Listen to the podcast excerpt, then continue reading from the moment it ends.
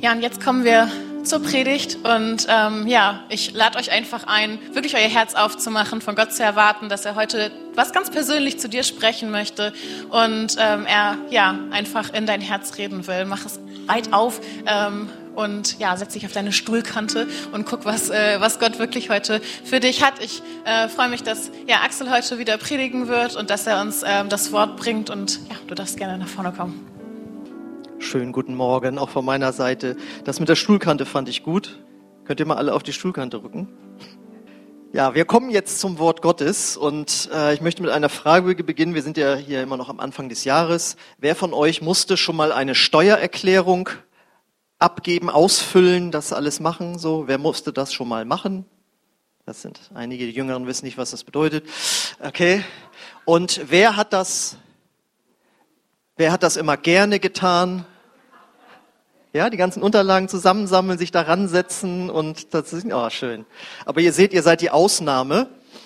Äh, ich mache es auch nicht gerne, obwohl es bei mir nicht zu viel, erklären, viel zu erklären gibt, außer ein paar Spenden, aber und trotzdem mache ich es nicht gerne. Es ist jetzt immer, ach ja, jetzt musst du die Sachen wieder zusammensammeln und so.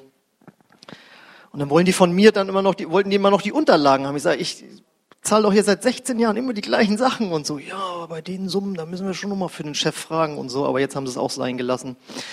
Genau, aber äh, das ist das eine. Das ist die Steuererklärung vorbereiten, ausfüllen und so weiter. Aber das Schöne ist ja dann, wenn die Erklärung kommt oder der, die Mitteilung, was man jetzt Schönes zurückbekommt. Das ist ja der eigentliche Clou. Wer findet das noch besser als das Ausfüllen? Ja, ne, ist so, ne, genau. genau. Und damit möchte ich ganz galant überleiten zu dem Thema, zu dem ich was sagen möchte. So ist das nämlich auch mit dem Fasten. Das, jetzt rutschen einige wieder zurück von der Stuhlkante, ja. Das Fasten selbst ist jetzt nicht so schön.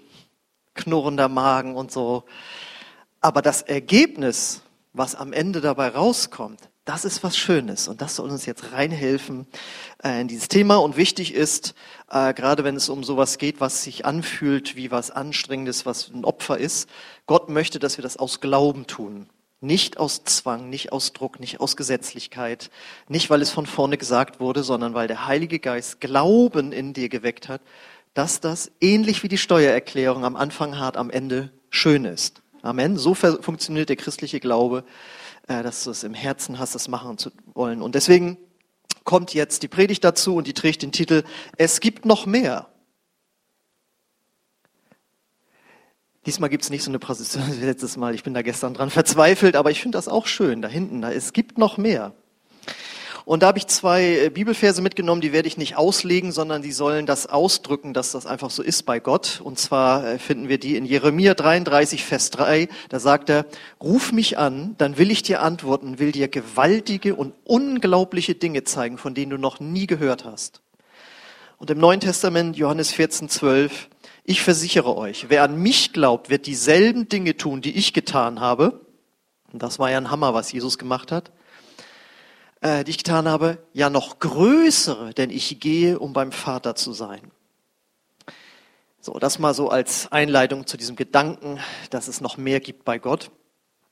Und äh, das ist wichtig, dass wir uns immer dran erinnern. Also als ich zum, sag ich mal, lebendigen Glauben an Jesus gekommen bin, da muss, da war mir klar, ich bin hier in was ganz Aufregendes reingeraten weil äh, so wie ich Glauben vorher kennengelernt habe, das war in eine der beiden Großkirchen, ich anonymisiere das, und ähm, ja, da war es dann so, da musste man einmal im Monat, musste man während der Konfirmationszeit äh, musste man in der Kirche sich blicken lassen, das abhaken lassen, um da zu sein. Und man hat da gesessen in diesem mittelalterlichen Gebäude mit den mittelalterlichen Liedern mit der Predigt konnte man gar nichts anfangen und christlicher Glaube war für mich wirklich nur, ja, die machen diakonische gute Sachen, die haben Krankenhäuser, Waisenhäuser, ja, diakonische Anstalten, das ist super. Äh, deswegen trete ich da auch nicht aus. Das hat auch dem Pfarrer damals gefallen, als ich das reingeschrieben habe in den Konfirmationstest und so.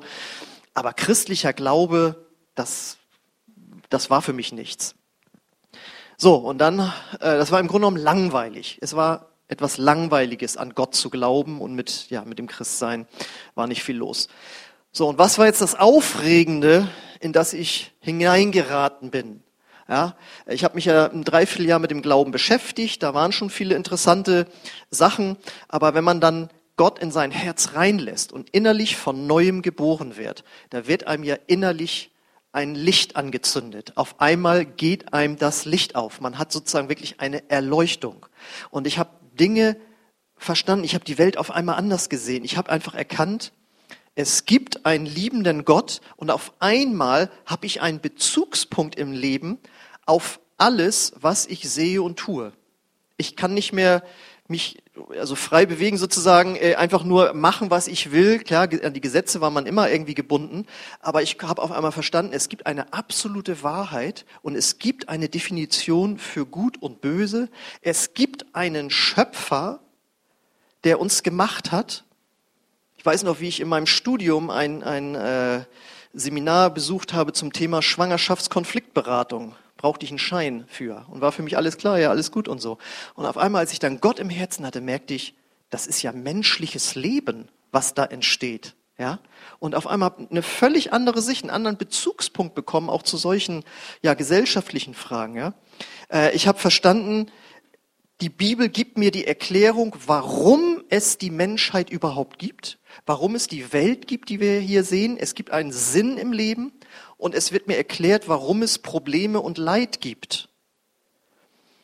Dann habe ich verstanden, es gibt Himmel und Hölle nach dem Tod.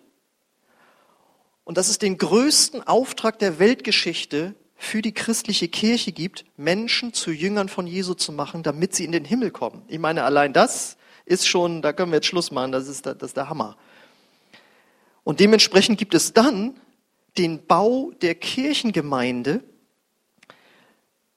als Rettungsboot, als Familie, als Talentschmiede und als Tempel. Und Gott möchte mich auch, damals, mit meinen Gaben gebrauchen, daran mitzubauen, damit dieser große Auftrag erfüllt wird.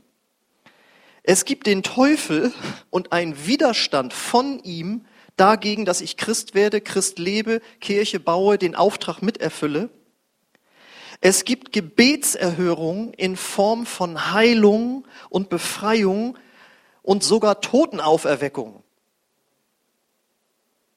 Es gibt Heilung der Seele und Veränderung des Charakters.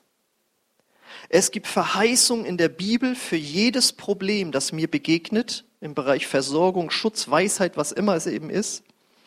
Und es gibt einen Ausblick durch die Bibel, wie die Weltgeschichte sich entwickeln wird.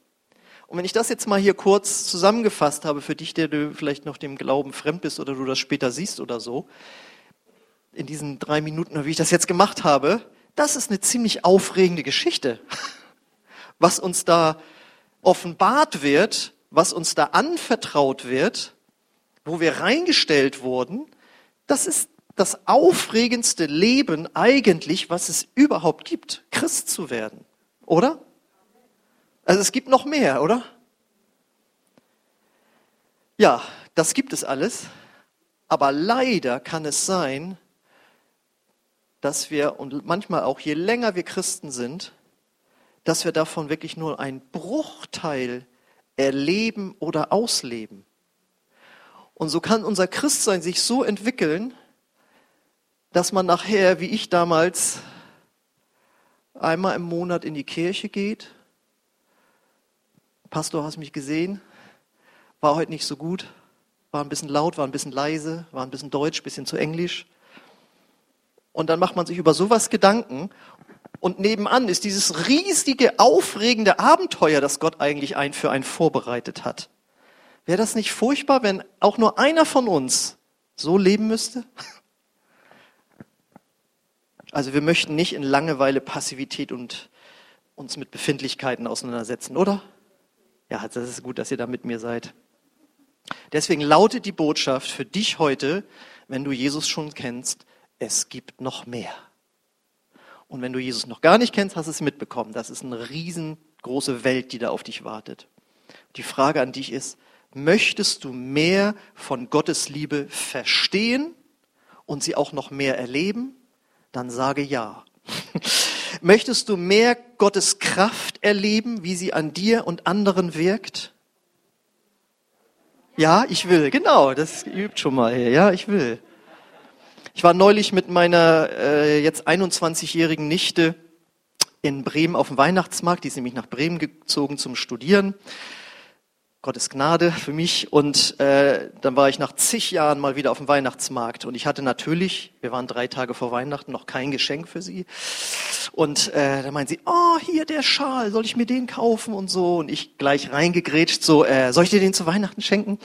Und der Verkäufer saß dann da so und meinte dann so, ja, der steht dir sehr gut. Und dann bei dem nächsten so, ja, der steht dir nicht so gut. Und sie so, ja und so. Und er so, ja, also ich verkündige hier nicht das Evangelium.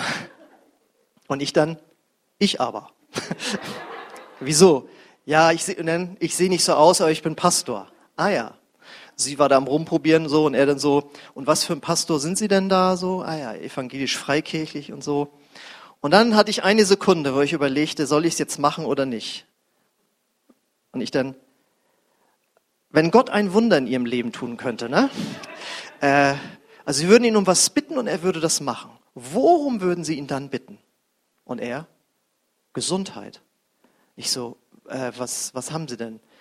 Und dann hat er das kurz, also er hatte ein steifes Bein irgendwie. Also das hat, dann habe ich mich auch erinnert, ja stimmt, er ist da so ein bisschen irgendwie gehumpelt oder so. Ne? Ich so, ja, das ist jetzt hier so, äh, wenn die Menschen nicht in die Kirche kommen, kommt die Kirche zu den Menschen. Ich könnte ihnen anbieten, jetzt gerade mal dafür Heilung zu beten. Und sie müssten auch gar nichts machen.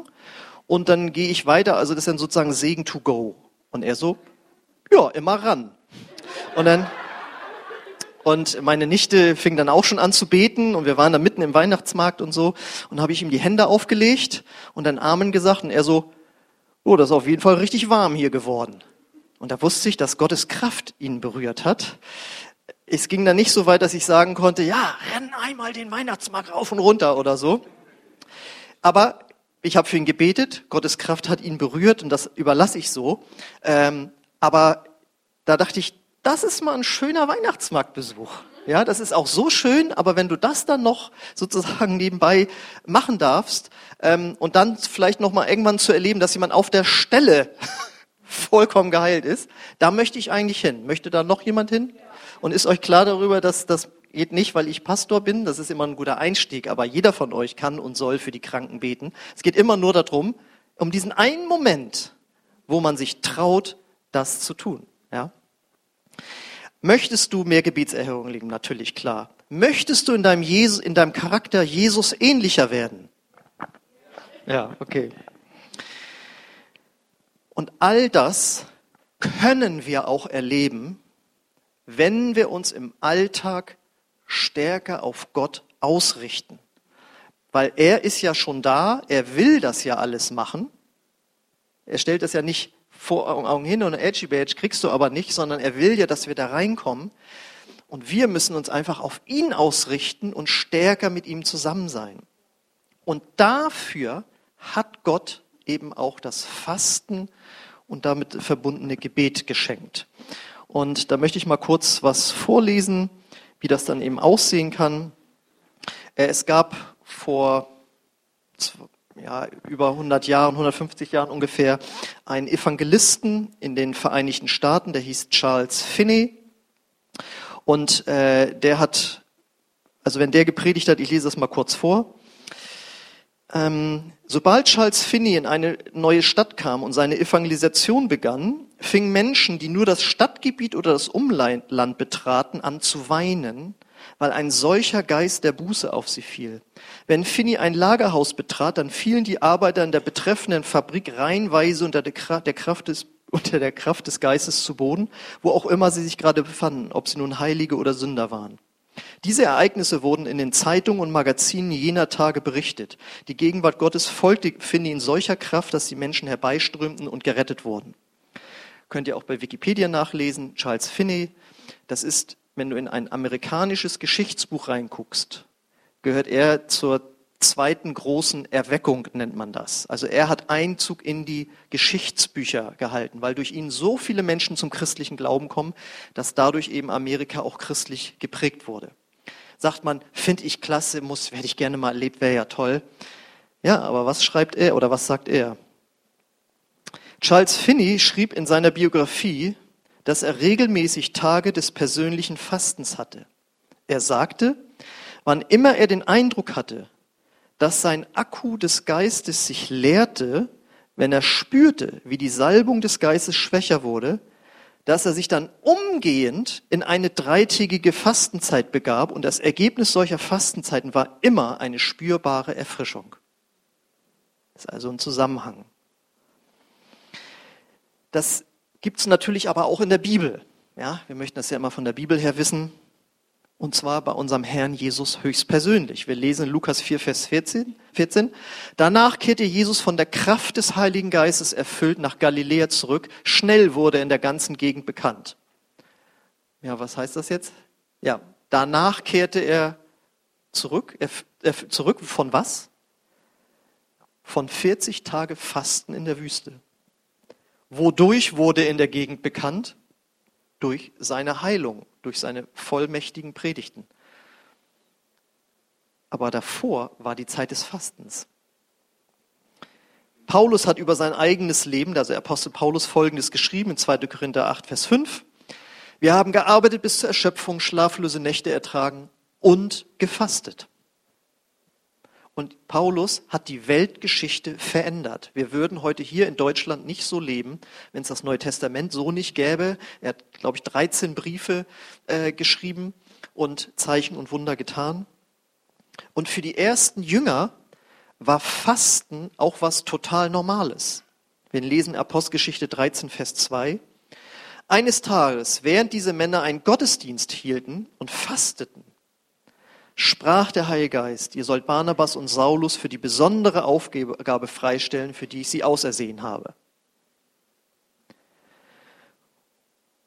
Und deswegen, weil das so eine, da haben wir gemerkt, sie wurden sensibel für das Reden des Heiligen Geistes, deswegen hat Jesus es auch für selbstverständlich gehalten, dass seine Jünger fasten. Deswegen sagt er Matthäus 6, Vers 16, falls ihr die Kraft dazu besitzt und irgendwann auch mal Lust dazu habt und das vielleicht angeboten wird, nein, da steht, wenn ihr fastet, so tut es nicht öffentlich wie die Heuchler, die blass und nachlässig gekleidet umhergehen, damit die Leute sie für ihr Fasten bewundern. Da geht es um die Motivation. Aber er sagt ganz klar, also wenn ihr das, dass das ganz klar ist, das macht ihr. Und manchmal gibt es Christen, die sagen dann, ja, das ist aber gesetzlich und das ist Leistungsreligion, das brauchen wir alles gar nicht mehr und so. Ja, wir brauchen das nicht, damit Gott uns mehr liebt oder sowas. Ne, oder dass wir Vergebung der Sünden bekämen oder sowas. Das haben wir alles schon geschenkt bekommen. Hier geht es nur darum, ob wir mehr mit Gott erleben möchten. Und äh, deswegen gehört das auch ins Neue Testament so rein, in den neuen Bund. Markus 2, 18, Vers 20, da heißt es, die Jünger des Johannes und die Pharisäer fasteten regelmäßig. Eines Tages kamen einige Leute zu Jesus und fragten, warum fasten die Jünger von Johannes und die Pharisäer, deine Jünger aber nicht? Jesus erwiderte, fasten denn die Hochzeitsgäste, während sie mit dem Bräutigam feiern? Natürlich nicht. Sie können nicht fasten, solange sie mit dem Bräutigam zusammen sind. Doch eines Tages wird er ihnen genommen werden und dann werden sie fasten. Und da spricht er ja sozusagen gleichnishaft über sich und seine Jünger. Er ist der Bräutigam, wir sind die Braut. Und er sagt, zu der Zeit, als er da mit seinen Jüngern zu tun hatte, da tun sie es nicht. Aber wenn ich, der Bräutigam, weg sein werde, dann werden sie es tun. Auf wann bezieht sich das also? Auf jetzt. Auf, auf wen bezieht sich das? Auf uns. Wir können also da schon mal jetzt von diesen paar Bibelstellen zusammenfassend sagen, die ersten Christen, inklusive Jesus, haben dieses Meer erlebt. Also nicht das Meer, das offene Meer, sondern dieses Meer von Gott. Sie haben das erlebt und Fasten spielte dabei eine Rolle in ihrem Leben. Das ist nicht das Einzige, was sie gemacht haben, aber es spielte eine Rolle. Und wenn es für sie eine Rolle gespielt hat, nach der Auferstehung von Jesus, im neuen Bund, was auch immer du sagen möchtest, in der Gnade, sollte es dann nicht auch für uns eine Rolle immer noch spielen? Das eigentlich ergibt sich schon so draus. Ne? Und jetzt ist aber das Problem eben, dass es so nicht die schönste Übung ist. Fasten. Wer verzichtet schon gerne auf Essen? Manche machen es aus Diätgründen. Wir machen das jetzt aus geistlichen Gründen. Und wir müssen immer wissen, warum machen wir das, damit wir da hinkommen. Warum ist das Fasten so bedeutsam? Das ist ein krasses Opfer, das wir Gott bringen, weil, es, weil Essen und Sattsein uns so wichtig ist. Man kann fast sagen, das ist uns mit das Wichtigste. Weil keiner möchte verhungern, keiner möchte hungern. Das ist, deswegen gehört das ja zu den sogenannten menschlichen Grundbedürfnissen. Essen, trinken, schlafen, atmen, ja, und dann geht es immer weiter, was wir so brauchen. Und das setzt ja ganz am Anfang an. Keiner möchte das. Und wenn wir dann freiwillig darauf verzichten, ist das ein krasses Opfer, das wir bringen. Und äh, falls jemand denkt, ja Moment mal, aber Jesus hat doch das ultimative Opfer gebracht, wieso müssen wir noch Opfer bringen? Auch da lesen wir im äh, Römerbrief, bringt euer Leben als lebendiges Opfer Gott dar. Das ist sozusagen unsere Antwort darauf, dass er sein Opfer gebracht hat zur Vergebung der Sünden, dass wir mit Gott zusammen sein können. Das heißt, wir setzen also dadurch Gott vor ein Grundbedürfnis. Und das ist eine krasse Sache, wenn wir das machen. Und wichtig ist auch zu wissen, wir verändern dadurch nicht Gott. Es ist nicht so nach dem Motto, ja Herr, ich möchte gern, dass du mich gebrauchst oder ich möchte, brauche da Hilfe oder so und Gott so, mm, oh, ich weiß nicht und sagt, ja, aber jetzt faste ich sogar. Ja, okay, also wenn du Sonnenopfer, das ist so, so nicht. Wir überzeugen nicht Gott. Gott will. Aber wir richten uns dadurch auf Gott aus. Das ist das Entscheidende. Weil wer aus geistlichen Gründen aufs Essen verzichtet, fragt sich permanent, warum mache ich das eigentlich? Ja, und dann guckst du halt automatisch auf Gott, der dich dazu äh, quasi angeleitet hat. Du richtest dich auf Gott aus, deine Gedanken und Gefühle, und dann passiert das Wunder, äh, dass wir innerlich irgendwie sozusagen die Heizungsrohre durchgepustet werden. Ja? Weil wir haben so viele andere Dinge im Kopf und, ähm, und irgendwie werden wir dadurch gereinigt. Das ist so ein, ja, ein Wunder im Grunde genommen. Und es ist ja auch so, es verschafft uns ja mehr Zeit für Gott. Jede Mahlzeit, die ausfällt, auf einmal, ja, was mache ich jetzt? Ich weiß, dann gibt es die Herausforderung, wenn man jetzt Mama ist, dass man dann die Kinder da hat und ja schön, ja, die haben, ich habe genug zu tun. Trotzdem, ja, äh, jeder muss in seiner Lebenssituation gucken, wie kann er das äh, anwenden. Aber wenn du auf der Arbeit oder so bist und dich frei machen kannst und sagst, okay, ich gehe jetzt nicht mit in die Kantine, ich gehe woanders hin, ja. Also auf einmal sind ja Zeiten tun sich da ja auf. Und es ist ja auch so, das ist ja auch eine Form von Demütigung vor Gott. Die Bibel sagt, wir demütigen uns vor Gott, wenn wir äh, fasten. Und die Bibel sagt, dem Demütigen gibt Gott Gnade. Ja? Das heißt, wir möchten, dass Gott uns berührt und durch uns stärker fließt. Und äh, wir werden geistlich eben gereinigt, habe ich schon gesagt. Und das bezieht sich natürlich auch stark, ganz stark darauf von dieser ganzen Ablenkung, der wir ausgesetzt sind. Ja?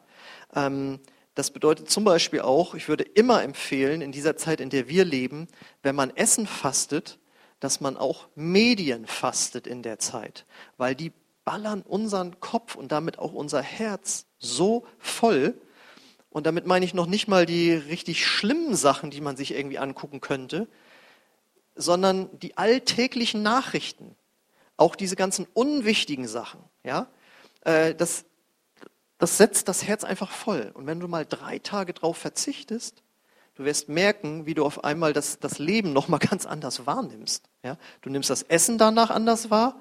Auf einmal ist ein Apfel was Wertvolles so. Aber du nimmst auch so geht's mir jedes Mal. Jedes Mal, wenn ich dann wieder Nachrichten gucke, merke ich, wie das sowas, wie was, bisschen was Fremdes eigentlich ist, das vorher so in meinem Herzen integriert war. Und auf einmal habe ich einen Abstand genommen und habe eben mehr Gott in meinem Herzen äh, spürbar. Also nicht, aber spürbar, er war, er war ja immer da, aber ich habe mich eben mehr auf ihn ausgerichtet. Das heißt, wir werden körperlich schwach, aber geistlich stark und wir werden sensibler für die Stimme Gottes. Das ist einfach so. Gott redet jetzt auch, er ist wie ein Radio, ja, aber wenn du das Radio nicht, also Quatsch, er ist nicht wie ein Radio, sondern er ist wie der, äh, der Sender.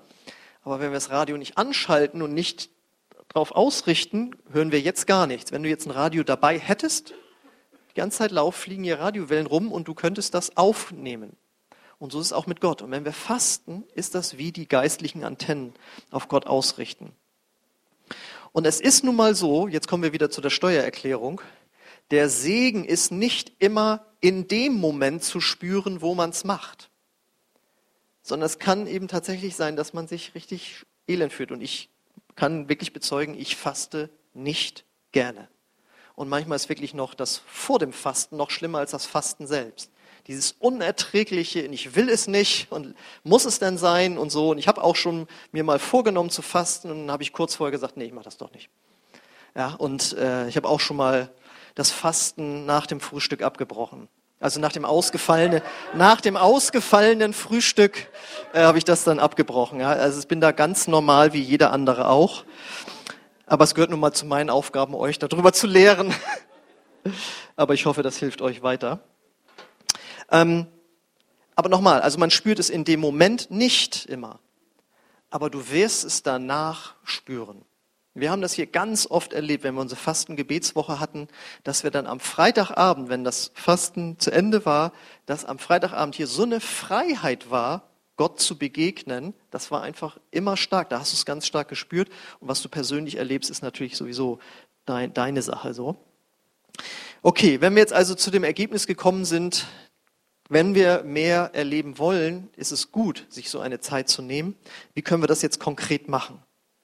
Also erstens, wir fasten, weil wir es wollen, nicht aus Druck. Sonst ist es wiederum äh, wertlos. Wir fragen Gott, wie lange möchtest du, dass ich faste? Weil wir ja anbieten, drei Tage gemeinsam zu fasten. Du kannst es länger machen, du kannst es kürzer machen. Ja, ähm, du guckst vorher, kann ich das gesundheitlich? Also wir möchten nicht, dass jemand irgendwie zusammenbricht oder so. Ähm, du guckst vorher, wie viele Mahlzeiten möchte ich auslassen? Vielleicht sagst du auch, das ist mir irgendwie zu krass, auch gesundheitlich, dann mach doch ein sogenanntes Daniel-Fasten. Äh, das ist ja eine, eine, Geschichte aus dem Alten Testament. Daniel hat ähm, mehrere Wochen dann nur vegetarisch gegessen. Das heißt für einige dann überhaupt gar keine Umstellung. Nein, er hat nur Salate gegessen, sagen wir mal so, das ist noch besser. Ja, vielleicht nur Salat zu essen. Das heißt, du kannst dir das individuell sozusagen zusammenstellen, dein äh, Fasten. Dann vorher zu überlegen, was lese ich in der Bibel oder in irgendeinem Buch, einem geistlichen Buch, während der freien Zeit, die sich mir auf einmal anbietet, weil das kann einen auch überfordern. Ja, also wenn auf einmal da, wenn du jetzt drei Tage mitfastest, das sind ja acht, neun Mahlzeiten, die ausfallen. Und auf einmal, wenn du da jedes Mal eine Viertelstunde oder eine halbe Stunde oder eine Stunde sogar investierst, ich glaube, dass der eine oder andere vielleicht auch überfordert. Was mache ich denn jetzt? Acht Stunden Geistliches in der Woche. Ja? Kann für den, deswegen überlege es dir vorher. Was mache ich da? Dann kann man sich auch überlegen, gibt es etwas Bestimmtes, wofür ich beten möchte? Eine Liste zu machen. Wir werden es diesmal auch so machen, dass wir für euch persönlich am äh, Anfang der Woche dann äh, eine E-Mail rumschicken, wo wir euch Gebetsanliegen vorschlagen. Ja, wo wir einfach sagen, bete doch gerne dafür oder dafür. Das bekommt ihr dann noch, Gebetsanregungen. Ähm, dann das Allerneueste. Wer ist hier schon, wer ist schon ab 50? Darf ich mal kurz? Die Frauen auch bitte? Es sind schon einige, okay, genau. Dann habt ihr sicherlich schon mal Erfahrungen mit Abführmitteln gemacht. Nein, ich meine, alle Männer, die schon mal zur großen Hafenrundfahrt waren, die haben ja schon mal das erlebt und so. Und das Schöne ist ja, also wenn du vorher abführst, dann ist das, dann tut's nicht mehr so weh. Ja? Äh, ich empfehle Glaubersalz. Hm? Ihr wisst, wovon ich rede. So. Dann, äh, dann rate ich euch sehr, neben dem persönlichen Fasten, auch an den Fasten- und Gebetsabenden, also an den Gebetsabenden, an den Abendveranstaltungen teilzunehmen. Jetzt darfst du mal die nächste Folie machen, da sind nochmal die Fasten-Gebetstage. Ähm, Dienstag geht das Fasten los und das ließ sich leider äh, technisch nicht mehr lösen mit der Folie. Am äh, Dienstagnachmittag wird es auch für Familien ein Angebot ähm, geben, Gebetsstation und Familienlobpreis. Das wird Christine anbieten, das werde ich nochmal nachreichen. Ähm, Genau, dann beginnt die Fastenzeit und auch da werden wir Vorschläge machen, ja, dass du dich vielleicht mit jemandem zusammen tust, meinetwegen auch per Zoom oder mit mehreren Leuten und dort auch die Zeiten nutzt, vielleicht einen Gebetsspaziergang machst durch deine Gegend und für, für, die, für die Nachbarschaft betest, wie auch immer. Werden wir auch noch eben rumschicken. Dann kommt Mittwochabend, der gemeinsam Gott begegnen Abend und der Name sagt es ja selbst schon, was wir dort vorhaben. Und äh, wir möchten das wie so einen Abend halten, wie wir den 1. Korinther 12 und 14 beschrieben bekommen. Ein jeder habe etwas. Wir haben hier ein Mikro. Du kannst zu Hause Gott fragen, was möchtest du an diesem Abend, dass ich sage, weitergebe. Und dann kannst du das gerne einfach äh, weitergeben. Wir werden dort auch äh, dann schon beten, auch für das Jahresmotto, das ja den Sonntag vorher bekannt gegeben wird, dass wir zielgerichtet da einfach auch für Anliegen beten. Und wir werden auch Gebet für dich persönlich anbeten, äh, anbieten. Das heißt, wenn du wirklich eine Erfrischung möchtest und dich auf Gott ausruhen solltest du an diesem Abend wirklich kommen. Und dann haben wir am Freitag dann auch wieder das 24-Stunden-Gebet von 12 Uhr mittags bis 12 äh, Uhr mittags.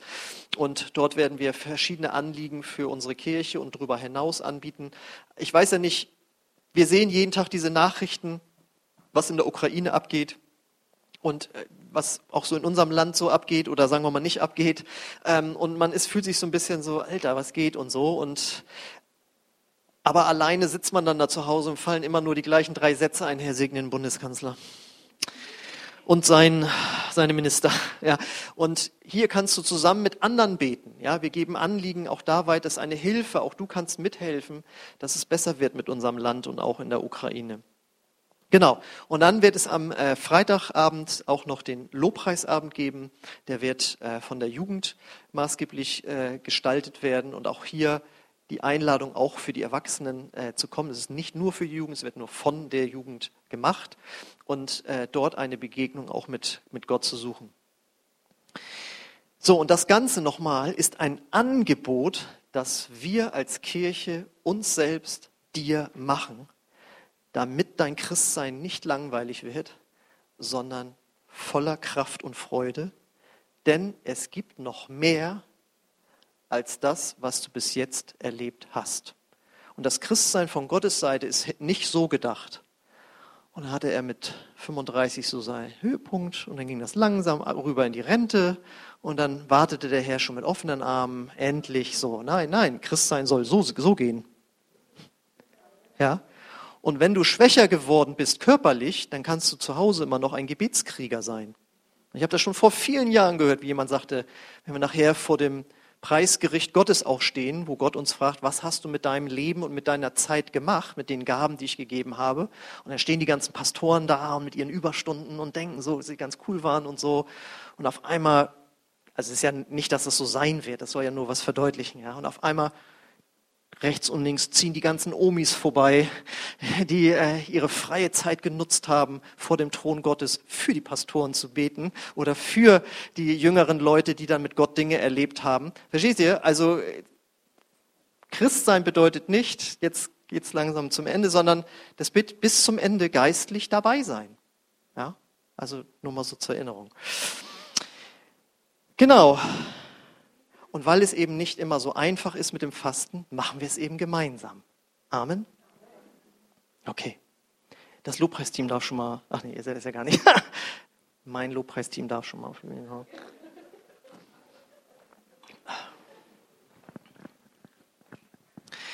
Und ich möchte dich fragen, denkst du, es könnte da noch mehr geben in deinem geistlichen Leben? Oder sagst du, nö, das ist schon, da habe ich schon die Spitze so erreicht.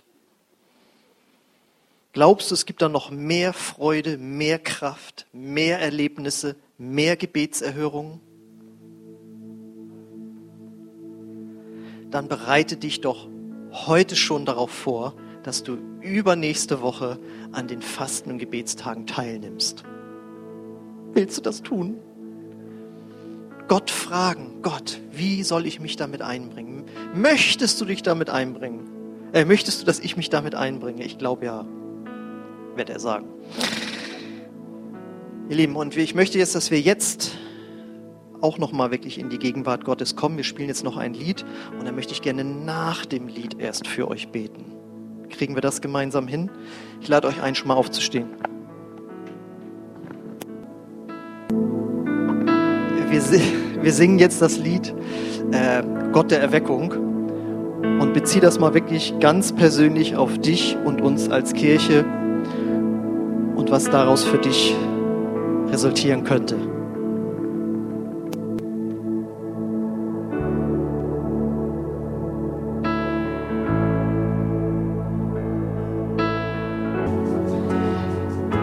Ja, und wir danken dir dafür, Gott, dass du ein Gott der Erweckung wirklich bist. Und wir beten, Heiliger Geist, dass du unsere Herzen erfüllst mit dieser Freude darüber, dass es noch mehr gibt. Und ich bete das für jeden Einzelnen und auch für mich. Herr, wir wollen aus einer Leidenschaft für dich heraus Dinge tun, die uns sonst schwer fallen. Wollen ein Opfer bringen, aber mit einem freudigen Herzen. Und ich bete für jeden, dass er erkennt, wie er diese Zeit sinnvoll einsetzen kann, um dir näher zu kommen. Danke, dass du uns herausforderst, aber niemanden überforderst. Keiner soll sich vor dieser Zeit fürchten oder danach denken, warum habe ich das bloß mitgemacht, sondern es soll eine Zeit der Freude sein. Herr, ich bete, dass du einfach eine innere Leidenschaft dafür schenkst, eine, ein, sich ja wirklich freuen auf diese Zeit, Herr, die du uns schenkst, Herr, wo wir körperlich schwach und geistlich stark werden. Ich bete wirklich um kreative Ideen, wie man die Zeit füllen kann, wie man sich absprechen kann in der Familie, auf der Arbeit wie man sich das so anpassen kann, dass es eine richtig gute Zeit wird. Herr, wir wollen wirklich dir dieses Jahr weihen und sagen, wir möchten nicht für uns leben, sondern wir wollen dich an erste Stelle stellen. Wir wollen einen Unterschied machen in dieser Welt, persönlich, aber besonders auch als Kirche. Danke, Herr, dass du ja diese Zeit vor uns gelegt hast, Herr, und dass das Beste wirklich noch vor uns liegt, wenn wir mit dir gehen, Herr. Ich bete für jeden Einzelnen, dass er ja, sich von dir erwecken lässt, motivieren lässt. Und auch ich brauche diese Erweckung, auch wenn ich darüber jetzt gepredigt habe, Herr. Danke dafür, Herr, dass du mit jedem den individuellen Schritt gehen wirst. Bete um wirklich Erkenntnis im Herzen, was getan werden kann, in dem Namen Jesus. Komm, Heiliger Geist, und erfülle unser Herz mit Inspiration, mit Freude, mit Ideen einfach mit Menschen, die du uns aufs Herz legst, für die wir beten können in dieser Zeit. Gib uns Dinge ins Herz, von denen du sagst, ich möchte, dass du dafür betest, dass das passiert in deinem Leben. Ich habe noch mehr mit dir vor, ich bin noch nicht am Ende mit dir angelangt.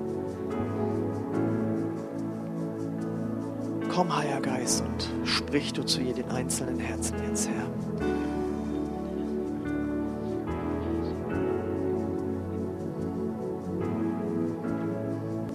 wie jeden Sonntag möchte ich auch am Ende des Gottesdienstes fragen, wenn du heute hier bist und diesen Jesus noch nicht persönlich als dein Herrn und Erlöser angenommen hast, wenn du das aber tun möchtest, wenn du diese Entscheidung treffen möchtest, weil du sagst, ja, ich glaube an ihn, ich glaube, dass er für meine Schuld gestorben ist, dass er auferstanden ist.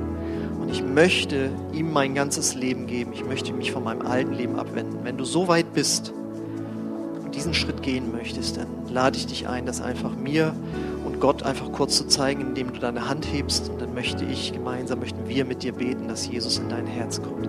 Ist heute Morgen jemand hier, der diesen Schritt gehen möchte, dann heb einfach kurz deine Hand als äußeres Zeichen, was du innerlich tun möchtest. Dann möchten wir gemeinsam mit dir beten.